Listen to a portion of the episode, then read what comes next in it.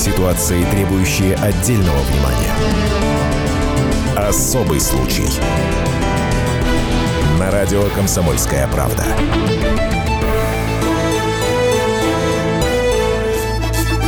В аэропорту Ставрополя звучит зажигательная кавказская лезгинка. Именно так встречали здесь Евгения и Луизу Мартинсов и их десятерых детей. Многодетная семья секс-беженцев из Германии приехала на Ставрополье в полном составе. «Вот мы и дома», – радостно сказал улыбчивый Евгений, как только спустился с трапа самолета. В последнее время стало для нас, как многодетной семьи, тяжело жить в Германии, потому что в нас родители воспитывали духовные и моральные ценности традиционные, которые как-то не вписывались уже в европейское общество, особенно в Германии. Россия Мартинсам страна не чужая. Во-первых, они из русских немцев. Во-вторых, семья уже предпринимала попытку скрыться в нашей стране от слишком свободных европейских нравов. В декабре 2016 года они сбежали в сибирское село. Их поселили в холодном деревянном доме без каких-либо бытовых удобств. И через два месяца семья вернулась назад в Германию. После того, как история секс-беженцев прогремела на всю страну, им поступило не одно предложение предложение вернуться в Россию. Но Мартинсам по душе пришлась идея перебраться на Ставрополье, а пригласил их пожить в своем большом доме правозащитник Владимир Полубояренко. Край встретил русских немцев хлебосольно. Фермеры Ставропольского края, местные производители завезли огромное количество продовольствия, которое хватит, ну, по меньшей мере, месяца на 3-4. Глава семейства Евгений Мартинс по профессии столяр. Он планирует открыть в гараже дома мастерскую и производить мебель.